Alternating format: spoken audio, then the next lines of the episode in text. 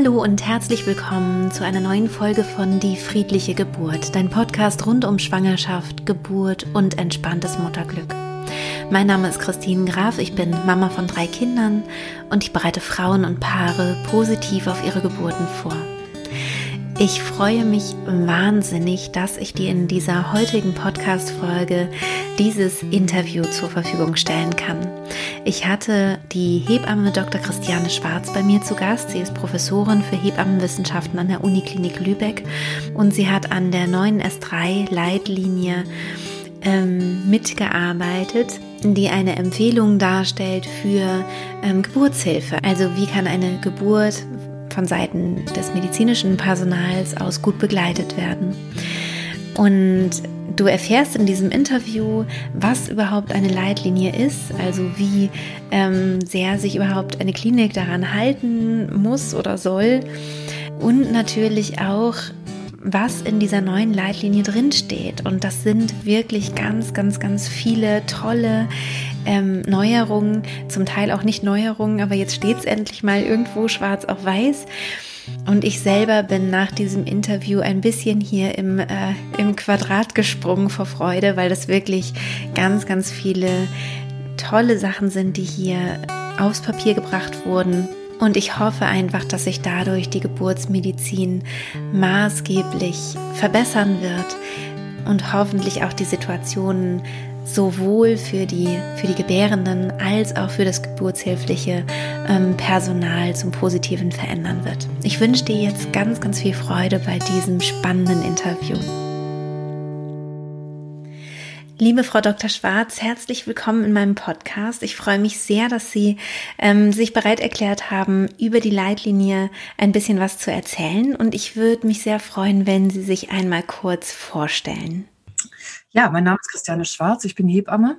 Ich habe 1987 mein Hebammenexamen gemacht in Hannover und habe die meiste Zeit meines Hebammenlebens, ungefähr 25 Jahre, klinisch und außerklinisch gearbeitet. Die meiste Zeit in Deutschland, aber auch zwei Jahre in Großbritannien und ein Jahr in Neuseeland. In Großbritannien habe ich kennengelernt, dass Hebammen auch studieren können. Das fand ich sehr interessant und habe damit dann auch angefangen, als ich wieder zurück in Deutschland war. Das hat sich über 15 Jahre berufsbegleitend hingezogen bis zur Promotion. Und jetzt bin ich seit genau drei Jahren in Lübeck und leite dort an der Universität, in der, an der medizinischen Fakultät, den Studiengang Hebammenwissenschaft. Ich freue mich sehr, dass Sie heute hier sind bei mir im Podcast, ähm, weil Sie ja Mitbegründerin äh, sozusagen der neuen S3-Leitlinien sind. Ähm, vielleicht können Sie einmal sagen, was überhaupt eine Leitlinie ist, worüber wir heute sprechen möchten. Ja, das mache ich gern. Aber erstmal sage ich vorweg, ich bin nicht Mitbegründerin. Ich hatte die große Ehre, daran mitzuarbeiten. Das ja. entspricht, glaube ich, eher der Realität. Okay. Ja, Leitlinien sind Dokumente, in denen Expertinnen und Experten ihren Kolleginnen und Kollegen Empfehlungen geben für die klinische Praxis. Und diese Empfehlungen betreffen natürlich nicht eine individuelle Frau, eine Patientin, sondern diese Empfehlungen betreffen allgemein bestimmte Situationen, reproduzierbare Situationen. Ich sage mal, so ein ganz klassisches Beispiel ist eine Mittelohrentzündung oder das Mandeln rausnehmen oder so. Das sind mhm. reproduzierbare, vorstellbare ähm, Situationen und da würden dann die Empfer äh, Experten empfehlen und sagen, ähm, in der Situation musst du Antibiotika geben, da profitieren die meisten Patienten von.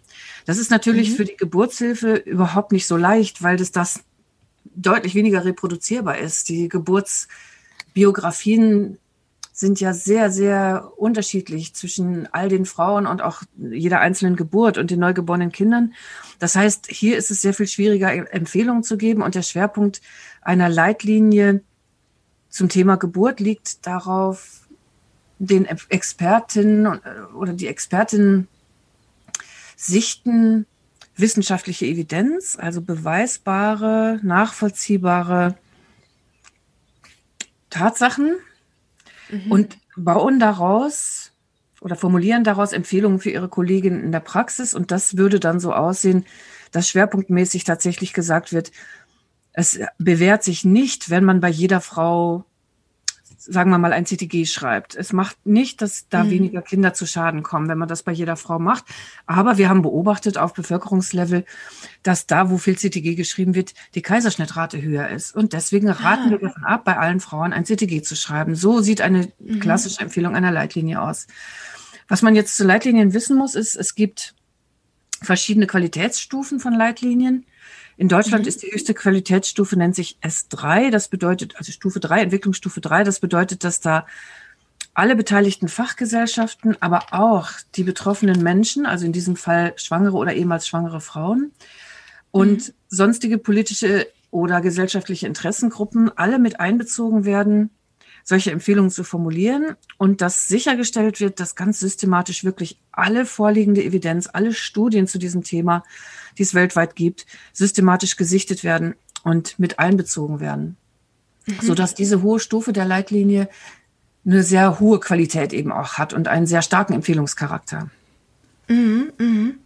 Das heißt also, dass ähm, jetzt an Kliniken oder auch in außerklinischen Kontexten ähm, sich die, ähm, das geburtsbegleitende Personal auch daran halten muss oder ist es eine Empfehlung?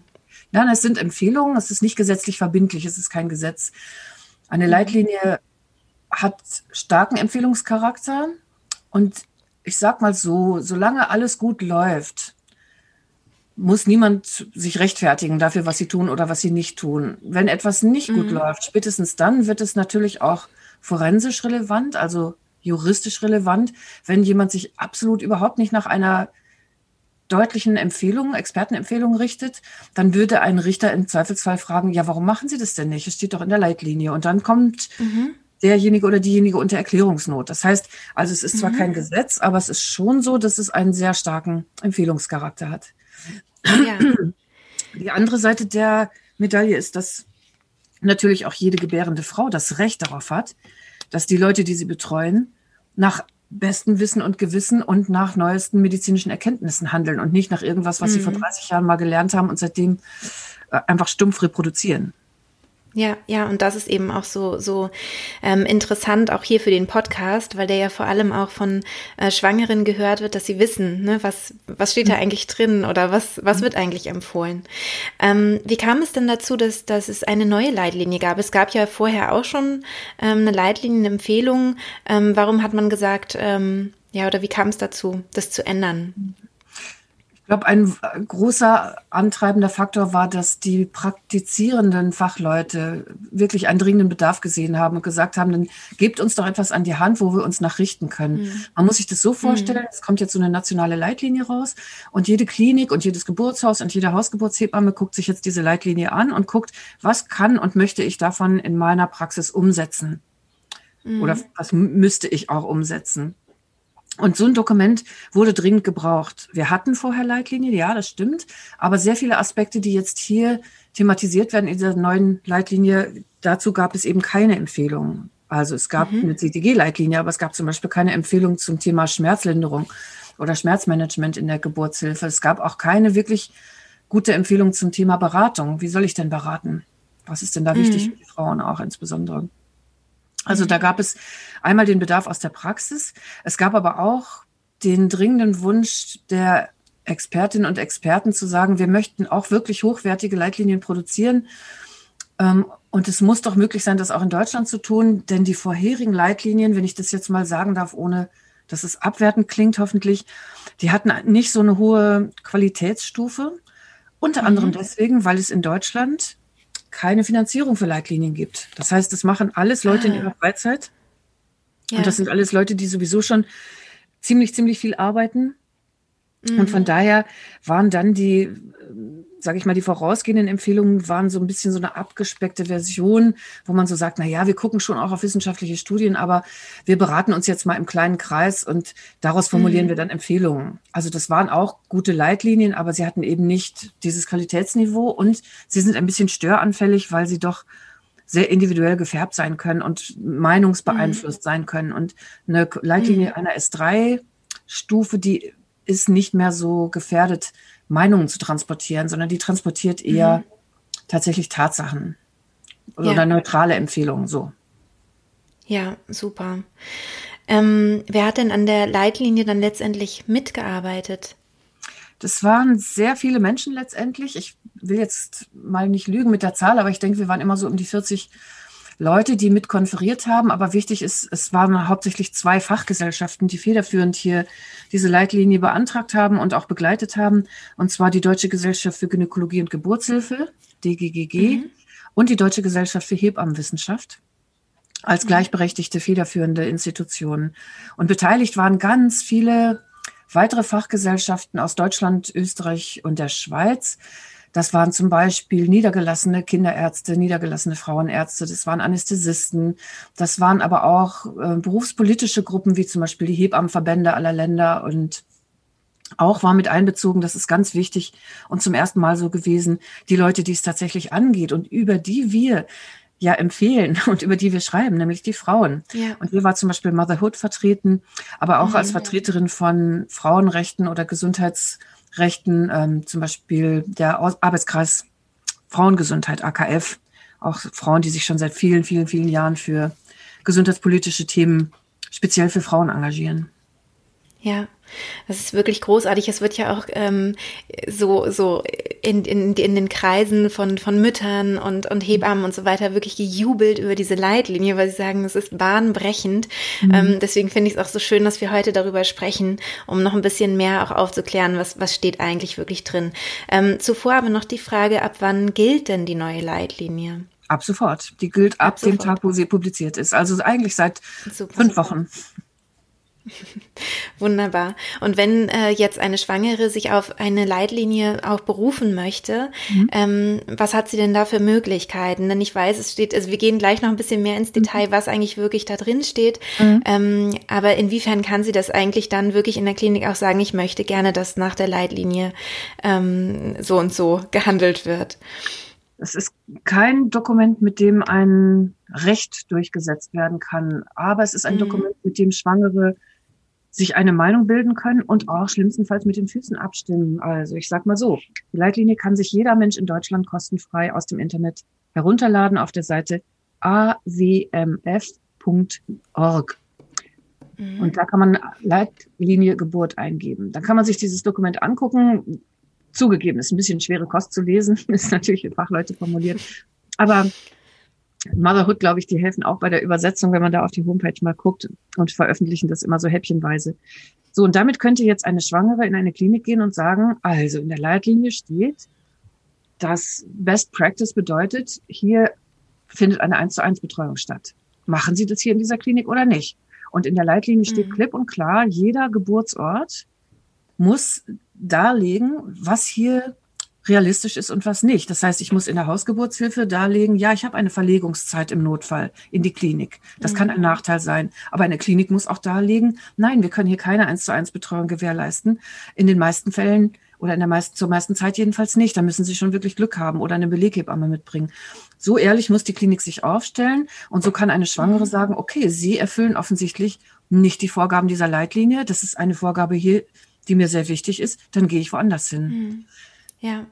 Einschränkend muss ich dazu sagen, dass das ein dummes Beispiel war, weil wir wahrscheinlich in Deutschland im Moment fast überhaupt keine Klinik haben, die eine 1 zu 1 Betreuung gewährleisten kann. Das ist ein gesundheitspolitisches Thema, ein, ein ganz anderes Fass. Nichtsdestotrotz mhm. ist es so, dass die Schwangeren sich im Prinzip dafür die Leitlinie zunutze machen können und eben sagen, ja gut, mhm. bemühen Sie sich denn wenigstens oder was können Sie denn zum anderen Punkt XY sagen? Wie hoch ist Ihre Kaiserschnittrate? Genau. Wie handhaben genau. Sie es genau. hier mit Dammschnitten oder wie auch immer? Ja, ja. Ähm, ich denke auch, dass, also wenn wir jetzt so ein bisschen einsteigen in die Leitlinie, ist, denke ich auch, die 1 zu 1 Betreuung das Revolutionärste daran, mhm. weil es ja im Idealfall auch politische Konsequenzen hat. Also zumindest ist das so ein bisschen meine Hoffnung, ähm, dass etwas daran getan wird, also gegen den Hebammenmangel und dass, dass mhm. einfach ähm, eine bessere Betreuung auch in den Kliniken der Frauen gewährleistet mhm. werden kann. Das heißt also, das ist sozusagen der, ähm, einer der wichtigen Punkte der, der Leitlinie, dass empfohlen wird, eine 1 zu 1 Betreuung. Mhm. Ja, das ist ein ganz wichtiger Punkt. Und so revolutionär ist es eigentlich gar nicht. Es ist nur in Deutschland revolutionär. In England ist es ja. schon seit weit über 20 Jahren völlig normal und auch in vielen anderen Ländern. Einmal, weil es ein Frauenrecht und Menschenrecht ist, nicht alleingelassen zu werden in dieser Situation, aber auch mhm. aus Gründen der Patientensicherheit. Es ist einfach brandgefährlich, ja. Frauen alleine zu lassen, womöglich in Kombination mit relativ gefährlichen Medikamenten, die in der Geburtshilfe verabreicht werden. Das darf mhm. einfach nicht passieren. Also aus all diesen Gründen gibt es das in den meisten Ländern schon. Aber in Deutschland eben mhm. nicht. Da ist es revolutionär. Ja, und ich teile Ihre Einschätzung, dass das dazu beitragen kann, dass hier politischer Druck entsteht. Denn wenn ein mhm. Krankenhaus zum Beispiel sich entscheidet, nicht genügend Personal einzustellen und so einer Leitlinie nicht oder die Umsetzung dieser Leitlinie nicht zu ermöglichen, dann ist das natürlich, wenn da was schief geht, potenziell auch ein Organisationsverschulden. Ich hoffe, mhm. dass es nicht in die andere Richtung losgeht und dass dann möglicherweise Klinikleiter entscheiden und sagen, nee, also wenn ich jetzt noch mehr Personal da reinstecken muss, dann lohnt sich die Geburtshilfe überhaupt gar nicht mehr. Das kann uns auch dann passieren. Schließe ich. Mhm. Ja, das ja, kann dann schließe ich die kleineren Kreissäle. Genau, das sehen wir ja jetzt schon und wenn der Druck sich da erhöht, dann müssen wir mal schauen, mhm. was das, das oder ob das vielleicht in beide Richtungen tatsächlich wirkt. Mhm. Ja, ja.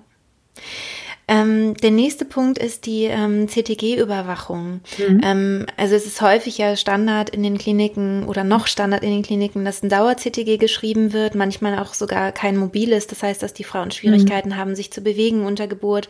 Und da ist ja auch äh, etwas bahnbrechend Neues in der Leitlinie. Vielleicht mögen Sie dazu was sagen. Ja, das ist in der Tat ganz bahnbrechend. Äh, wir lieben in Deutschland und Österreich und der Schweiz, aber wahrscheinlich eher in Deutschland und Österreich. Wir lieben unsere CTGs.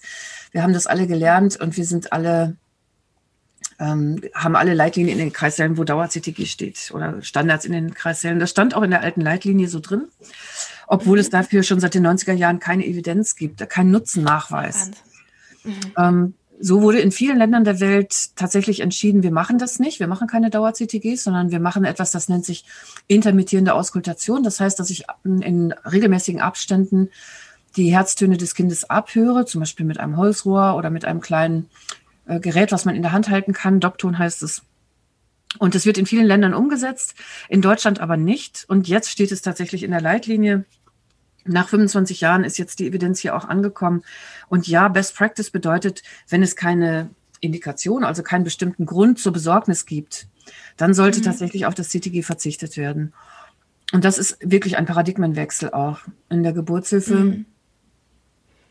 Das wird allerdings auch nicht unproblematisch sein, das umzusetzen, denn ein, ähm, eine intermittierende Auskultation erfordert eine 1 zu 1 Betreuung. Da sind wir wieder an dem Thema von eben. Und wenn wir die nicht gewährleisten okay. können, und das steht auch in der Leitlinie, dann müssen wir eben noch so lange beim CTG bleiben, wie das gilt. Das heißt, mm. Mm. im Moment können wahrscheinlich fast alle Kliniken in Deutschland argumentieren, wir können keine 1 zu 1 Betreuung von jetzt auf gleich umsetzen. Wir sind froh, wenn wir überhaupt unseren Kreislauf nicht zumachen müssen, wegen mm. Personalmangel. Mm. Hm, wie sollen wir denn jetzt eine intermittierende Auskultation hinkriegen? Also das wird Verstehe. ein großer Hemmschuh sein. Aber die Erfahrung aus England zum Beispiel zeigt uns, dass wir wahrscheinlich auch sehr viel Widerstand von Seiten der Praktiker zu erwarten haben, die einfach sagen, nee, das machen mhm. wir nicht. Wir haben das CTG gelernt, wir fühlen uns damit sicher, wir kennen uns damit aus. Das hat doch ganz mhm. gut funktioniert. Naja, die hohen Sektiorraten, hm, hm.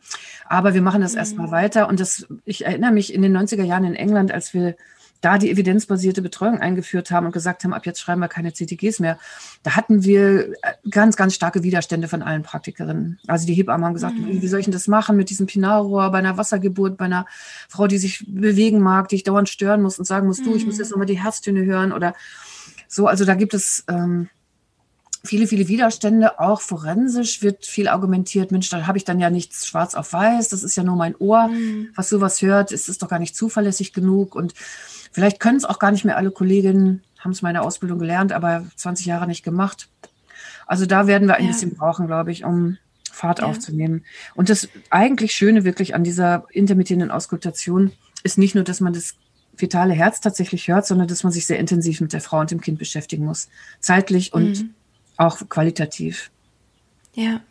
Also ich hatte das selber erlebt ähm, bei meiner dritten Geburt. Das war eine Wassergeburt zu Hause und mhm. da wurde eben ab und zu mit einem mhm. Dopton äh, geguckt und die Hebamme war die ganze Zeit ähm, neben neben mir an der Badewanne und hat hat mich beobachtet. Mhm. Ähm, da fühlte ich mich auch sehr sicher und ich weiß noch, wie vorher gesagt wurde, oh, ist dir das nicht zu unsicher mit einer Hausgeburt? Und ich habe mich wahnsinnig sicher gefühlt und höre jetzt zurecht. genau. Ja. Ich weiß, dass viele Kolleginnen, die in der außerklinischen Geburtshilfe arbeiten, gelächelt haben, als die Leitlinie rauskam. Und mhm. ich kriege ja relativ viel Resonanz auch auf ähm, so ein paar kleine einführende Vorträge, die ich da mal gemacht habe zu dem Thema. Und da schreiben wirklich viele Kolleginnen, wir machen das schon immer. Und jetzt auf ja. einmal ist es so, dass es sich bestätigt, dass wir, dass es gut ist. Das so. ist natürlich toll. Mhm, ja, ja, aber das betrifft viele, viele dieser Interventionen in der Geburtshilfe, dass wir jetzt feststellen, nein, das war gut gemeint, aber es ist tatsächlich so, dass es nicht hilfreich ist und vielleicht sogar potenziell schadet. Mhm. Finden wir das bei jeder Naja, das, das finde ich auch interessant, ähm, dass Sie sagen, es, äh, dass es feststeht oder rausgekommen ist, dass eben die, ähm, die Kaiserschnittrate durch das CTG höher ist als ohne. Ähm, können Sie da sagen, woran das liegen kann? Ja, klar. Das ist ein Phänomen, das wir bei allen medizinischen Screenings haben. Das ist nicht nur in der Geburtshilfe so. Sie müssen sich vorstellen, Sie suchen ja bei gesunden Leuten nach Anzeichen für ein Problem. Ja, also Sie haben eine ganz normale, mhm. gesunde Frau, die kriegt ihr Kind, die hat Wehen, alles gut. Und wir gucken, wir können ja nicht reingucken in diese Blackbox, in diesen Bauch. Und wir suchen jetzt mit einem mhm. Screening-Instrument, das ist das CTG, suchen wir nach Anzeichen dafür, dass es vielleicht dem Kind nicht gut gehen könnte. Und dieses Screening-Instrument, so wie übrigens alle Screening-Instrumente, in der aktuellen Diskussion ist ja täglich das Wort Screening auch in der Tagespresse, Screenings haben immer den Vorteil, dass sie, äh, den Nachteil, dass sie falsch positive Befunde produzieren. Das bedeutet, das Screening sagt, ui, da könnte was sein und in Wirklichkeit ist da gar nichts. Wenn ich aber als mhm. Geburtshelferin sehe bei einer schwangeren Frau, ui, da könnte was sein, dann muss ich reagieren. Ich kann da ja nicht einfach nebenstehen und nichts tun. Ich bin alarmiert und die mhm. Frau ist alarmiert, natürlich. Weil wir sagen, oh, das CTG ist nicht gut, es könnte sein, da ist mit dem Baby, vielleicht geht es ihm nicht so gut, vielleicht hat es ein bisschen Stress.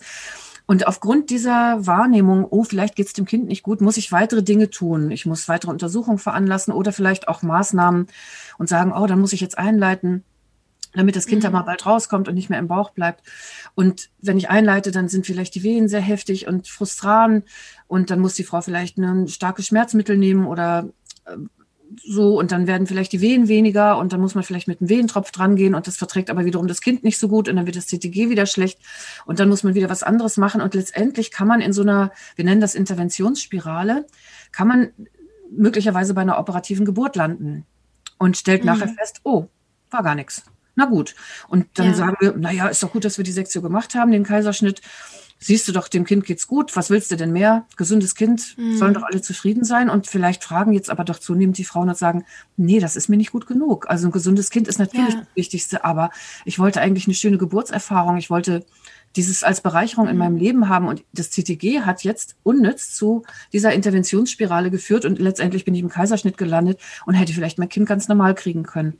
Und diese mhm diese Problematik der falsch positiven Befunde, die dann zu einer Übertherapie führen, mhm. die ähm, sind bei jedem Screening ein Problem und beim CTG in ganz hohem Maße, weil wir fast 90 Prozent falsch positive Befunde haben. Also bei 90 Prozent der Kinder, wo das CTG nicht ganz gut ist, ist in Wirklichkeit überhaupt nichts dahinter. Den Kindern geht es prima. Mhm. Ja, aber wir haben ja. Angst gekriegt und haben reagiert. Also ein sehr ja. problematisches Screening-Instrument und deswegen Best Practice, lass es sein, wenn es keinen Grund dafür gibt. Es ja. gibt Situationen, da ist es hochgradig sinnvoll. Mhm. Zum Beispiel, wenn ein Wehentropf läuft oder wenn irgendein wirklich großes Geburtsrisiko besteht, sag mal, das Fruchtwasser ist dickgrün oder es gibt eine Blutung und man weiß nicht genau, wo die herkommt. Super gut, dass wir ein mhm. CTG haben, aber eben nicht als Routineinstrument bei gesunden Schwangeren. Ja, super. Vielen Dank. Und äh, was ich mir vorstellen kann, ist, dass dadurch auch äh, die Wassergeburt erleichtert werden mhm. könnte. Mhm. Also wenn eben nicht Dauer CTG mit Kabel irgendwie sein muss. Ähm, und dazu steht ja auch was. Also zu der Möglichkeit der Wassergeburt steht auch was in der Leitlinie neu. Ja, erfreulicherweise steht darin, dass die Frauen das Recht dazu haben, ähm, eine Wassergeburt oder Wasser einzusetzen zur Linderung der Wehenschmerzen. Es steht explizit übrigens nichts drin zur Wassergeburt, sondern es steht zum Einsatz von Wasser ah. während der Wehen. Und da haben sich auch international übrigens alle ganz fein rausgehalten und haben keine Empfehlung dazu mhm. ausgesprochen, weil es eigentlich fast überhaupt keine Evidenz zum Nutzen der eigentlichen Geburt unter Wasser gibt. Es gibt ganz viel mhm. Evidenz zum Nutzen von Wasser während der Wehen.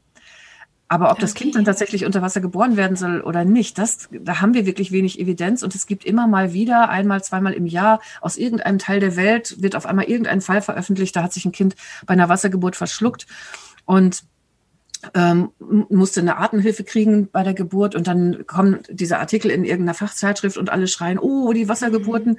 Und nach einem halben Jahr haben sie sich wieder alle beruhigt und festgestellt, nein, es passiert gar nichts. Und es ist wirklich so ein, so ein, mhm. so ein Freak-Accident. Ähm, aber es ist tatsächlich so, dass quasi die Evidenz dafür schwach ist und was man nicht machen kann, ist eine richtig vernünftige Studie dazu durchzuführen. Dann müsste man nämlich Frauen randomisieren. Das bedeutet, ich habe 100 Schwangere die alle eigentlich eine Wassergeburt wollen. Und ich sage ihnen, oh, sie haben jetzt das Glück, an der Studie teilzunehmen und wir verteilen sie oh per Gott, Zufall in eine sie Gruppe dürfen. ein, Wassergeburt oder nicht. Die zeigen uns einen Vogel und zwar mit Licht. Ja. Das heißt, so eine Studie können wir nicht durchführen. Und da wir diese ja. Studie nicht durchführen können, kommen wir nie zu vernünftiger Evidenz, sondern wir können immer nur beobachten Stimmt, und sagen, ja. Hm, okay, wir hatten dieses Jahr, weiß ich nicht, 500 Wassergeburten, die sind alle gut gegangen. Aber in den USA, da ist ein Kind fast ertrunken. Hm, was machen wir jetzt damit? Also, es steht drin, Frauen haben das Recht und den Anspruch, auf äh, den Einsatz von Wasser. Und das zumindest heißt für die Kliniken, sie müssen wenigstens genügend Möglichkeiten dafür anbieten, dass Frauen während der, Geburt, während der Wehen im Wasser sein können. Mhm. Und es spricht nichts dagegen, wenn eine Frau eine Wassergeburt haben möchte.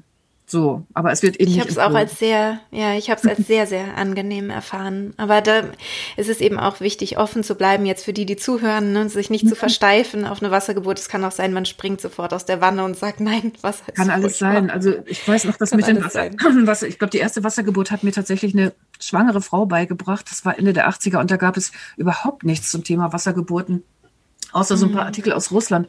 Und die Frau hat gesagt, ich weiß, dass das geht und ich möchte das. Kannst du das aushalten? Und ich habe es fast überhaupt nicht ausgehalten. Und in der allerletzten Sekunde wollte ich den Stöpsel aus der Badewanne ziehen. Aber da war es zu spät und das Kind kam. Also es ist unter Wasser geboren und die Frau hat es aus dem Wasser mhm. genommen und es hat aus dem Wasser ist aufgetaucht, hat die Augen aufgemacht und hat gelächelt. Und dann dachte ich, okay, ja. du hast mir jetzt was beigebracht. und ich bin an dem Tag ein sehr großer Fan von Wassergeburten gewesen, mhm. habe aber bei selber bei der Geburt und ich bin Schwimmerin und alles. Also ich liebe Wasser wirklich über, mhm. über alles und habe mhm. äh, beim Einsetzen der ersten Wehe selber gesagt, alles, alles aber kein Wasser. also das ja, geht das gar nicht. Ne? Also so ist genau, es eine Offenheit zu behalten, ja. Aber gut, also ja, es, muss, ja. es muss die Möglichkeit geben und ich, ähm, ich weiß, dass es Abteilungen gibt, wenn die Hebammen das selber auch, wenn die da sehr hinterstehen, dann haben die etwa 40 Prozent Wassergeburten. Das ist so eine, so eine Marge, wo es den Frauen dann auch echt gut tut. Und ich weiß von einem Kreißsaal, als sie Wassergeburten eingeführt haben, waren die Hebammen total begeistert davon nach einer kurzen Zeit. Und dann kam irgendwann mal eine Frau, wurde entlassen und ich hatte sie in der Nachbetreuung und sie sagte, du, die haben mich nicht mehr aus dem Wasser gelassen. Die fanden das so toll. Ich wollte raus, aber die haben gesagt, nein, Wassergeburten sind das Allerbeste. Oh es war dann auch eine schöne Geburt, aber sie sagte, huch, also sowas jetzt eigentlich. Ja, so soll es so soll's auch nicht sein, ne? Ja. Mhm, genau. Ähm, ein anderer Punkt äh, der Leitlinie ist, ähm, wie oft, wie häufig soll denn die Frau vaginal untersucht werden? Gibt es hm. dazu etwas? Ja, da gibt es tatsächlich etwas. Wenn es nicht irgendeinen Grund dafür gibt äh, oder die Frau das explizit wünscht, dann sollte nicht häufiger als alle vier Stunden untersucht werden. Okay. Super. Also äh, vorher war es meistens alle zwei Stunden, soweit ich weiß. Ne? Ich sag mal so, die Kreissäle haben teilweise Standards, wo das drinsteht, alle zwei Stunden, aber möglicherweise war die Realität so, dass zumindest zum Ende der Geburt die Untersuchungen doch noch deutlich häufiger waren als das. Also gerade in der mhm. letzten Phase der Geburt, sage ich mal, da ja. waren eher keine zwei Stunden dahinter. Und wir hatten bis zum letzten Jahr noch ein Lehrbuch, wo so ein Pathogramm abgedruckt war, also so eine grafische Darstellung des Geburtsverlaufs. Da werden auch die vaginalen Untersuchungen eingezeichnet und da war selbst im Lehrbuch eine Frequenz von alle halbe Stunde zum Schluss oder sogar alle Viertelstunde, also um zu gucken, ob der Kopf tiefer kommt. Also, also sehr, sehr okay. häufig und da wird explizit von abgeraten in der Leitlinie. Also alle vier Stunden sollte ja. so eine Regel sein. Das mag sein, dass es vorher einen anderen Grund gibt. Ich sag mal, die Herztöne des Kindes verändern sich wirklich nachteilig. Man mhm. nimmt ein CTG, stellt sich raus, oh ja, tatsächlich, die Herztöne des Kindes sind ganz schlecht. Dann muss man natürlich gucken, was ist denn hier los? Liegt die Nabelschnur vor? Das geht nur mit einer vaginalen mhm. Untersuchung. Oder die Frauen, das ist auch manchmal so, sagen, auch kannst du nicht mal nachgucken, ob es weitergegangen ist. Und das ist dann die hohe mhm. Kunst der Hebammerei, die Frauen in einen in einen Zustand von Geduld wieder zurück zu begleiten, wo man sagt, das ist egal, weißt, das hat keine Konsequenzen. Ja. Es geht einfach weiter und du wirst schon merken, genau. was hinkommt. Aber manche Frauen möchten das gerne und ähm, dann sage ich mal, zerstört man damit jetzt nicht wahnsinnig viel. Wichtig ist, dass es immer in mhm. guter Absprache mit der Frau erfolgt, behutsam ja. und vorsichtig und dass es immer die Möglichkeit gibt, dass die Frau sagt, Schluss, es reicht jetzt, ich will das nicht. Mm, super, ja. Ja, weil es kann für manche Frauen ja auch wirklich eine Herausforderung sein, da ähm, ständig vaginal untersucht mhm. zu werden. Und ich habe das Gefühl, dass die ganze neue Leitlinie sehr ähm, darauf aus ist, ähm, Entspannung reinzubringen, Geduld reinzubringen, ähm, mehr zu beobachten. Kann man das so pauschal mhm. eigentlich sagen? Also, dass mhm. nicht ganz so viel äh, Druck mehr dahinter ist und ständig mhm. überprüfen, ständig äh, dokumentieren und so weiter? Nee, so würde ich das nicht sagen. Also so mhm. erscheint es, wenn man die Leitlinie liest. Aber was tatsächlich mhm. da drin ist, ist, es ist ein anderer Fokus als vorher. Vorher war der Fokus mhm. gesundes Kind, Sicherheit. Und jetzt mhm. ist der Fokus so ähnlich wie bei der WHO-Leitlinie, also der weltweiten Leitlinie, ein gutes Geburtserleben für Mutter und Kind und die Familie. Toll. Das steht ja. im Mittelpunkt. Und das geht natürlich nur, wenn die Geburt sicher ist. Aber Sicherheit ist eben ein Aspekt einer guten Geburtserfahrung. Das ist der wesentliche Unterschied. Und der andere wesentliche Unterschied ist, dass nicht mehr empfohlen wird, dies und das zu tun, weil irgendjemand meint, das ist besser, sondern es wird nur etwas empfohlen, wenn sicher ist, dass es mehr nützt als schadet. Und da bleibt einfach nicht mhm. viel übrig. Und deswegen haben Sie jetzt den Eindruck, ah, die Leitlinie soll zur Entspannung dienen. Aber das soll sie gar nicht. Sie greift einfach nur Evidenz auf und diese Evidenz stellt fest, ja. hey, ganz viele Sachen, die wir jahrelang immer gemacht haben, die bringen überhaupt nichts. Im Gegenteil, die können sogar mhm. schaden. Lass es doch einfach mhm. sein. Und der wichtigste Satz, der in der Leitlinie steht, außer dass die Frau und ihr Kind im Mittelpunkt stehen, ist, mhm. bitte unternehmen keine Intervention, wenn es keine Indikation dafür gibt. Never touch ja. a running system, störe keine Geburt. Das ist ein, ja. das ist ein gutes Prinzip, das funktioniert. Ja, toll. Ja, das ist wirklich was, was, äh, was mir in meiner Arbeit sehr entgegenkommt, mhm. ähm, weil ich auch immer sage, also es gibt ja diesen ganz alten Spruch, die beste Hebamme sitzt in der Ecke und strickt. Also ja. im Sinne von ist, ist anwesend, schaut, mhm. guckt und ähm, hält, den, hält den Raum sozusagen, mhm. ähm, aber ist jetzt nicht ständig dabei, irgendeinen Oxytocin-Tropf anzuhängen oder dies oder das und sozusagen mhm. zu manipulieren. Mhm. Ja. Genau. Ähm, ja, was noch so vom Wording sich verändert hat, ist, dass es nicht mehr die Austreibungsphase äh, mhm. genannt wird. Die äh, letzte, also nicht die letzte Phase der Geburt, aber die äh, Phase, wo das, wo das kindliche Köpfchen wirklich austritt. Ähm, sondern genau, Austritt ist, ist jetzt die Austreibungsphase, damit man mhm. so bei dem Kürzel AP bleiben kann. Mhm, ne? Genau. Genau. Ja, das finde ich auch. Das hat mich sehr gefreut. Wir diskutieren das ja schon sehr ja. lange, auch ähm, also gerade national, international ist es ja so, dass die Geburtsphasen eher so mit Nummern ähm, abgezählt werden. First Stage nennen wir Eröffnungsphase mhm. und Second Stage haben wir Austreibungsphase genannt, aber Austreibung ist eben sehr negativ konnotiert. Und ich bin froh, dass das Wort jetzt weg ist. Und wir können uns bestimmt ich an Austreibungsphase gewöhnen. und AP eben, wie gesagt, also das, was wir immer genau. abkürzen. Das äh, können wir behalten und damit war sozusagen der gute Kompromiss gefunden. Super, ja, total schön. Ähm, und da hat sich ja auch sehr viel ähm, verändert, also in dieser Phase, was so das Zeitmanagement angeht. Also mhm. was ich ähm, von vielen Hebammen gehört habe, ich bin ja selber keine Fachfrau, ähm, ist, dass ähm, in den Kliniken äh, ja so zwei Stunden höchstens mhm. Zeit gelassen wurde, wenn der Muttermund vollständig mhm. eröffnet war, dann für die letzte Phase der Geburt. Und jetzt gibt es dafür auch mehr Zeit. Ja, da gibt es deutlich mehr Zeit. Ähm, das ergibt sich und aus mehreren Dingen. Es gibt für die ganze, also für alle Geburtsphasen mehr Zeit, weil man einfach versucht hat herauszufinden, was ist denn eine normale Geburtsphase? Und das mhm. war erfolglos. Das versucht man seit den 50er Jahren. Ja. weiß, wie lange normale Geburten dauern. Auch nicht, wie lange normale Schwangerschaften dauern übrigens. Ähm, mhm. Und jetzt ist es halt so, dass man gesagt hat, okay, ab was für einer Geburtsdauer sehen wir denn vermehrt Komplikationen? Also das ist ja eine ganz andere Herangehensweise, als zu sagen, es gibt eine Normgeburt, das müssen wir rausfinden und alles, was von der Norm abweicht, ist verboten. Da sehen wir zu, dass wir mhm. das Kind dann holen. Die andere Frage ist eben, was beobachten wir, wenn eine Geburt so und so lange dauert oder eine bestimmte Geburtsphase, gibt es dann vermehrt Komplikationen? Und da stellt sich eben raus, dass es Frauen gibt, also das ist, es gibt durchschnittliche Geburtsdauern schon, aber wo wie eine individuelle Geburt verläuft, sagt es eben nicht voraus. Und wir wissen, dass Frauen, die sehr viel langsamer gebären als, sage ich mal, der Durchschnitt, ähm, überhaupt keine erhöhte Risiken für Komplikationen haben, zumindest bis zu einem gewissen Punkt nicht. Und dieser Punkt ist mhm. tatsächlich deutlich weiter hinten. Wir haben in den Kliniken ja immer die Idee gehabt, tatsächlich, wenn der vollständige Muttermund diagnostiziert wird, dann beginnt jetzt die Austreibungsphase damals noch und die darf nur mhm. so und so lang dauern, sonst passiert dies oder das oder jenes. Und durch die, allein durch die Vorgabe, nicht mehr so häufig vaginal zu untersuchen, nur alle vier Stunden, ist es sehr wahrscheinlich, dass wir den Zeitpunkt mit dem vollständigen Muttermund sowieso überhaupt gar nicht erfassen. Also wahrscheinlich ist, mhm. wenn wir irgendwann feststellen, oh, der Muttermund ist vollständig, dann ist er wahrscheinlich sowieso schon seit zwei Stunden oder seit drei Stunden oder seit einer halben Stunde vollständig. Ja. Das weiß keiner. Insofern ist es total hirnrissig, da eine willkürliche Grenze zu setzen. Ja, ja, weil wir wissen überhaupt gar nicht, wann die Situation Austrittsphase überhaupt begonnen hat. Und wenn mhm. wir wissen, dass der Muttermund vollständig ist und die Frau aber noch nicht mitdrücken muss und das Köpfchen oder wer auch, was auch immer der vorangehende Teil noch nicht so tief im Becken ist, dann ist es eigentlich auch egal, wie lange das dauert, weil es passiert überhaupt nichts anderes ja. als während der Eröffnungsphase. Das Kind ist im Bauch, es ja. wird dynamisch nur versorgt und es dauert so lange, wie es dauert.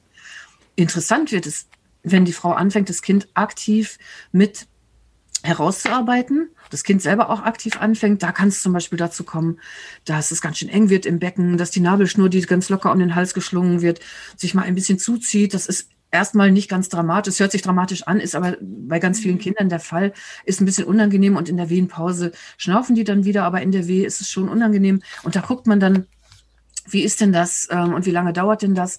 Und da gibt es tatsächlich neue Richtlinien. Die aktive Austrittsphase und erst die ist für uns relevant. Die passive ist ehrlich gesagt echt egal. Aber die aktive, die ist interessant. Und da gibt es zwei Begriffe. Das eine ist, wir haben Verdacht, dass es eine verzögerte Phase ist. Also hier läuft irgendwas nicht optimal. Das ist wirklich deutlich langsamer, als man erwarten könnte. Vielleicht stimmt hier was nicht. Und in so einer Phase würde man rausfinden, was braucht diese Frau? Braucht sie vielleicht doch eine Schmerzlinderung? Vorher ist sie gut klargekommen, aber jetzt geht es überhaupt nicht weiter. Ist sie wahnsinnig erschöpft? Können wir ihr vielleicht auch wirklich mit einer Schmerzlinderung eine Pause verschaffen? Ist irgendwas anderes in diesem Raum nicht gut, in der Umgebung nicht gut? Ähm, was, also was braucht diese Frau? Muss sie vielleicht trinken und essen? Ist sie völlig dehydriert oder unterzuckert und das, der Körper kann gar nicht mehr? Also solche Sachen mhm. guckt man an. Mhm. Dann versucht man eben entsprechende Hilfe anzubieten und guckt dann nach zwei Stunden nochmal, hat es jetzt was gebracht oder nicht. Wenn es was gebracht hat, wunderbar. Wenn es nichts gebracht hat, dann besteht jetzt hier der Verdacht sogar auf einen Geburtsstillstand. Und dieser Geburtsstillstand, der wird in der Austrittsphase erst dann diagnostiziert, wenn die aktive Phase, also die Frau drückt und drückt und drückt bei jeder Wehe mit, wenn das bei einer Erstgebärenden drei Stunden überschreitet oder bei einer mhm. Mehrgebärenden zwei Stunden, das ist wirklich lang. Also drei Stunden mm, das lang, drücken, ja. das hat ähm, vorher fast niemand in, oder in fast, oder ich sag mal in wenigen Kliniken nur toleriert. Und da wissen wir jetzt, mhm. ja, es gibt in so einer Situation ein geringfügig erhöhtes Risiko für Dammverletzungen, aber das liegt wahrscheinlich mhm. eher daran, dass diese verzögerten Phasen eben auch bei besonders dicken Kindern auftreten, wo das dann schon mal zu einem Dammriss kommen kann, den man dann nachher problemlos versorgen kann, chirurgisch. Ähm, und dann gibt es noch ein erhöhtes Risiko für die Frauen, dass es verstärkt nachblutet. Auch das kann man medikamentös problemlos in den Griff kriegen, wenn das so ist. Und es passiert auch bei schnellen mhm. Geburten gelegentlich. Deswegen ist mhm. international klar die Evidenz dafür zu sagen, lasst mal diese Frauen in Ruhe gebären und mhm. leitet sie auch bitte nicht aktiv an und schon gar nicht, wenn sie selber nicht das Gefühl haben, mitdrücken zu wollen. Ja, also wenn sie das einfach lange. Das ist ja auch was Neues, ne? Oder? Dass, dass man. Na, ich sag mal so, in, in, den Lehrbüchern war das schon so, dass da stand, eigentlich sollte man auf den reflektorischen, da steht immer Pressdrang warten. Aber das mhm. ist in der Praxis durchaus schon so, dass man gelegentlich sieht, hm, jetzt wissen wir die Diagnose vollständiger Muttermund. Jetzt soll, kann sie doch mal ein bisschen mitschieben, dass das Kind runterkommt. Also, dass da mhm. möglicherweise zu früh mit begonnen wird. Ja. Das ist ja unterschiedlich, da, ich, nach Situation, ja, nach Hebamme ja. und nach Klinik. Ja, ich hatte da sehr unterschiedliche Erfahrungen gemacht äh, von meiner ersten Geburt hin zur zweiten und dritten, dass ich bei der ersten kaum einen Pressdrang hatte und dann ähm, auch sehr froh war, als die Hebamme gesagt hat, schieb doch mal mit und so, dass ich halt mhm. probiert habe, wie geht das und es hat auch dementsprechend auch ähm, lang gedauert. Ähm, und dann bei der zweiten und dritten war die Phase sehr kurz und sehr, in, also ein sehr intensiver Pressdrang. Das habe ich auch häufiger gehört, dass Frauen bei einer ersten Geburt das weniger stark häufig empfinden. Hm. Ich, oder, oder dass bei der ersten Geburt zu früh angeleitet wird und dass es zehn Minuten später ah. oder eine halbe Stunde später dann doch so gewesen wäre, weil es ist ja anatomisch ja, genau das Gleiche, was da passiert. Also es gibt ja, keinen Grund, dass der Drang weniger sein sollte. Ich, ich würde eher vermuten, dass ein bisschen früh aktiv hm. begonnen wurde.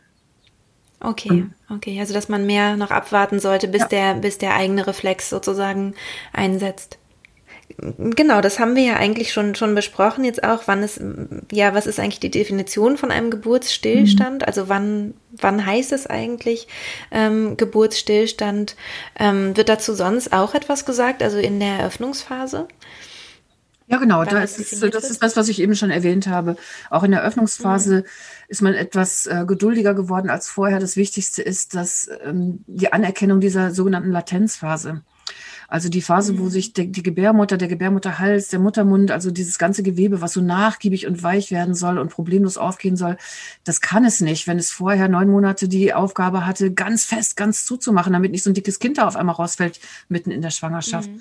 Und dieses Gewebe, was eben noch starr und fest war, das muss sich lockern, das muss weich werden, das muss nachgiebig werden. Das können Sie sich vorstellen, wie so ein, wenn Sie, wenn Sie Knete aus dem Paket nehmen und Sie wollen daraus was formen, dann ist die erst hart und bröselig. Und wenn Sie, wenn Sie die zu was zwingen, dann geht die kaputt. Aber wenn Sie die so ein bisschen mhm. durchgeknetet haben und die ist ganz weich und geschmeidig und warm, dann können Sie da alles Mögliche daraus formen. Und so ist es mit so einem Gebärmutterhals auch. Und dieses Formen, dieses Durchkneten, das merken die Frauen durchaus schon auch im Zusammenhang mit Wehentätigkeit, mit auch mit unangenehmen, vielleicht sogar ein bisschen schmerzhaft, so wie bei der Regel, solchen Situationen. Mhm. Ähm, aber es macht eben noch keinen so progressiven Geburtsfortschritt. Und es dauert, je nachdem, sage ich mal, wie hart die Knete ist, dauert es durchaus auch mal einen Tag oder sogar zwei. Mhm. Und es ist total nervig, wenn die Frauen eigentlich die Idee im Kopf haben, hey, das ist jetzt schon Geburt und es geht nicht voran. Und es ist übrigens, betrifft die Fachleute auch. Das heißt, wenn eine Frau in dieser sogenannten Latenzphase dieser frühen Eröffnungsphase, wenn sie da in einem Kreißsaal ist, dann wird sie feststellen, hm, der Muttermund ist in den letzten zwei Stunden gar nicht weitergegangen. Das ist ja doof. Und dann kommt man auf die Idee zu sagen, da brauche ich jetzt aber ein Schmerzmittel und dann vielleicht einen Wehentropf. Und damit das nicht passiert, äh, hat man im Prinzip hier nochmal ganz genau festgelegt und gesagt, Leute, lasst doch die Frauen in Ruhe, bis der Muttermund so vier bis sechs Zentimeter auf ist. Und die reden richtig, die wehen mhm. richtig schön regelmäßig. Dann können wir davon ausgehen, das ist jetzt tatsächlich Geburt, aktive Eröffnungs- Phase, aber alles bis dahin. Da muss weder die Frau im Kreißsaal sein, noch muss man da irgendwelche Herztöne überwachen, noch muss man da irgendwelche Untersuchungen machen. Das verbringen die Frauen am besten so, ich sag mal, mit äh, in einer Situation, die ihnen auch gut tut, wenn sie Regelschmerzen hatten in ihrem vorigen Leben, als sie noch nicht schwanger waren. Manche bewegen sich gerne, manche legen sich hin und wärmen sich, manche lenken sich ab. Ähm, mhm. So. Und das, das sind im Prinzip die besten Tipps für die Phase.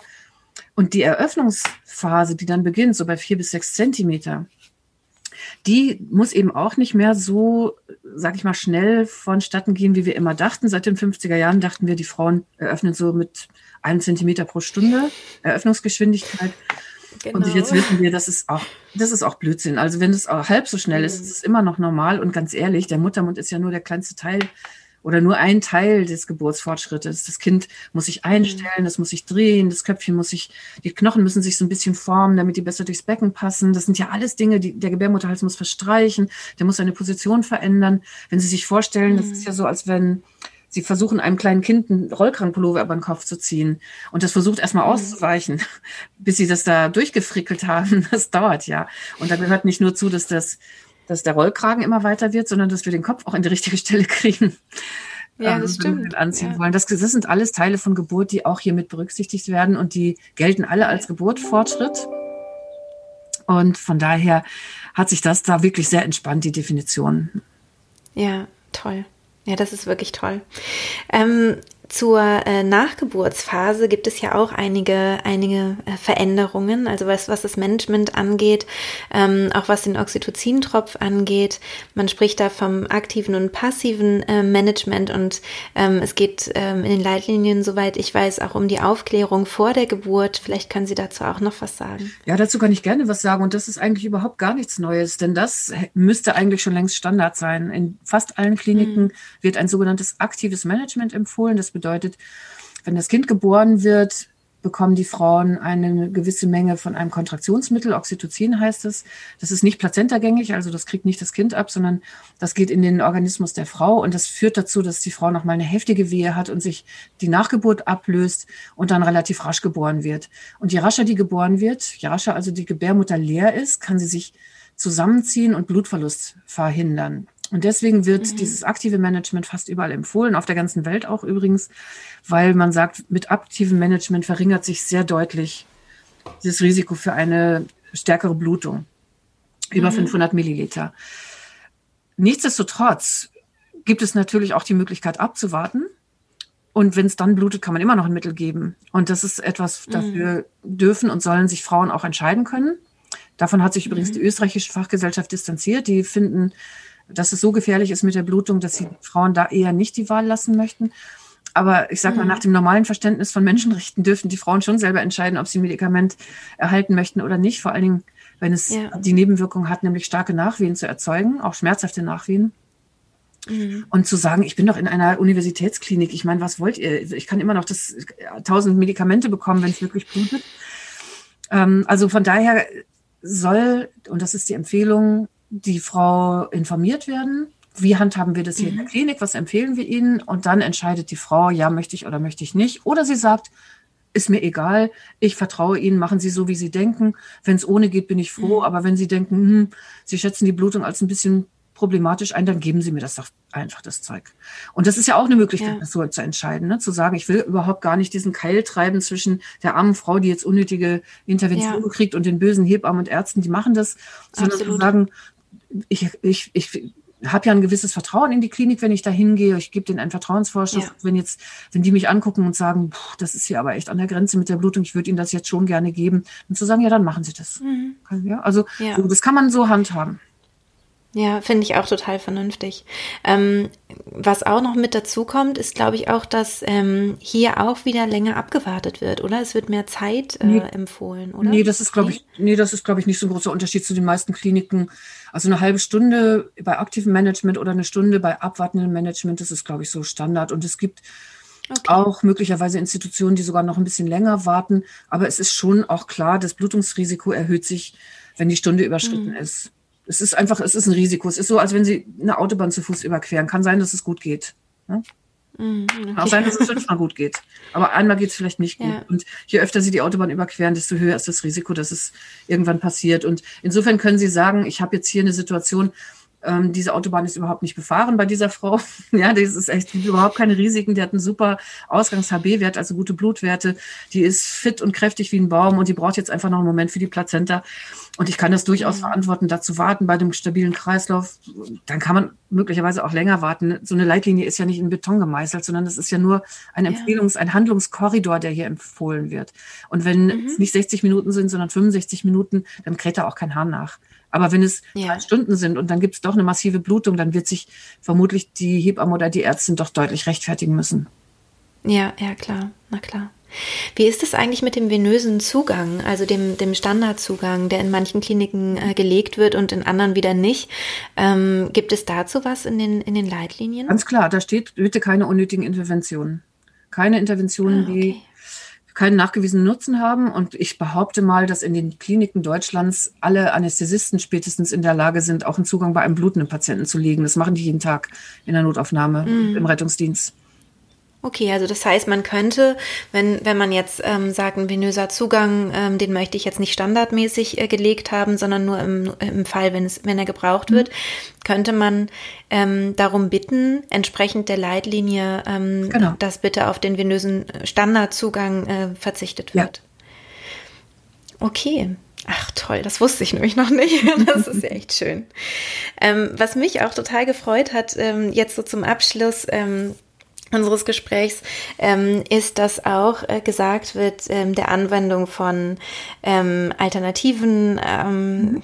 Möglichkeiten, zum Beispiel Akupunktur, Aromatherapie, Yoga, Akupressur und auch Hypnose. Ich selber arbeite ja mit Hypnose. Mhm. Ähm, der Anwendung kann entsprochen werden. Mhm. Ähm, das heißt also, dass auch, respekt, wenn ich das richtig verstehe, das respektiert werden soll, wenn die Frau sich auf die Weise vorbereitet hat, ähm, dass man da nicht äh, reingerätscht oder, ähm, oder sagt, sie soll damit aufhören, sozusagen. Ja, genau, das steht da drin. Das ist auch eine völlig klare und deutliche Empfehlung. Aber ich glaube, dass das nicht ganz so revolutionär ist, weil wirklich in vielen Kreissälen die Offenheit für äh, komplementärmedizinische Verfahren sehr groß ist. Und wenn eine Frau gut ja. vorbereitet ähm, kommt mit einer Vorbereitung über Hypnobirthing oder sowas, ähm, dann sind mhm. ja eigentlich, ich sag mal, aus Sicht der Hebamme, die da im Kreissaal Dienst, da bin ich doch froh, wenn die Frau sich zu helfen weiß. Ist doch super. Ich wäre doch schön blöd, wenn ich da rein. Ja Sehe ich genauso. Ich habe eine Freundin, die im, in einem äh, Kreissaal arbeitet und die so meinte, ich verstehe gar nicht, wie man dagegen sein kann, weil ehrlich gesagt, wenn ich da ein Paar habe und die sind gut vorbereitet, dann kann ich in der Nacht auch mal eine halbe Stunde schlafen, weil ich weiß, die brauchen mich gerade nicht. Ähm, also es erleichtert eigentlich auch wirklich die Arbeit. Frau Schwarz, gibt es was, ähm, ähm, was Sie zum Abschluss noch äh, vielleicht, äh, ja, was wir vergessen haben möglicherweise, was Sie noch mitgeben wollen würden den Frauen? Hm. Ich wünsche Ihnen allen, dass Sie rausfinden, was Sie brauchen und dass Sie das dann auch bekommen. Ich wünsche Ihnen, dass die Erfahrung des Gebärens Ihr Leben bereichert und dass Sie daran wachsen. Wie auch immer es genau gehen wird. Das würde ich Ihnen gerne mitgeben. Und ich glaube, dass diese Leitlinie, die wir heute besprochen haben, sie dabei unterstützt, ihren eigenen individuellen und ganz wunderbaren und einzigartigen Weg zu finden. Ja, und das wünsche ich vielen Ihnen. Dank. So möge es sein. Ganz tolle äh, Schlussworte. Vielen, vielen Dank, dass Sie sich die Zeit genommen haben, Gerne. darüber zu sprechen und vielen Dank vor allem auch, dass äh, ja für das Entwickeln äh, der Leitlinien mit Ihren vielen Kolleginnen und Kollegen zusammen. Vielen, vielen Dank. Ich bedanke mich für dieses Gespräch. Ja, das war's mit dem Interview mit Dr. Christiane Schwarz. Ich bin sehr, sehr dankbar, dass sie sich die Zeit genommen hat, hier über die S3-Leitlinie zu sprechen. Und ich werde dir natürlich auch hier in den Show Notes noch verlinken, wo du die Leitlinie nachlesen kannst oder auch den Kontakt zu Motherhood, ähm, die da auch eben noch beratend äh, zur Seite stehen können. Und ich wünsche dir von Herzen, dass du in einem liebevollen und freundlichen, respektvollen Kontakt mit deinen Hebammen und Ärzten, Ärztinnen deine Geburt so gestalten kannst, wie du es dir wünschst und dass sie sowohl sicher ist als auch selbstbestimmt und angenehm und für dich zu einem positiven Erlebnis wird. Alles Liebe und bis bald, deine Christine.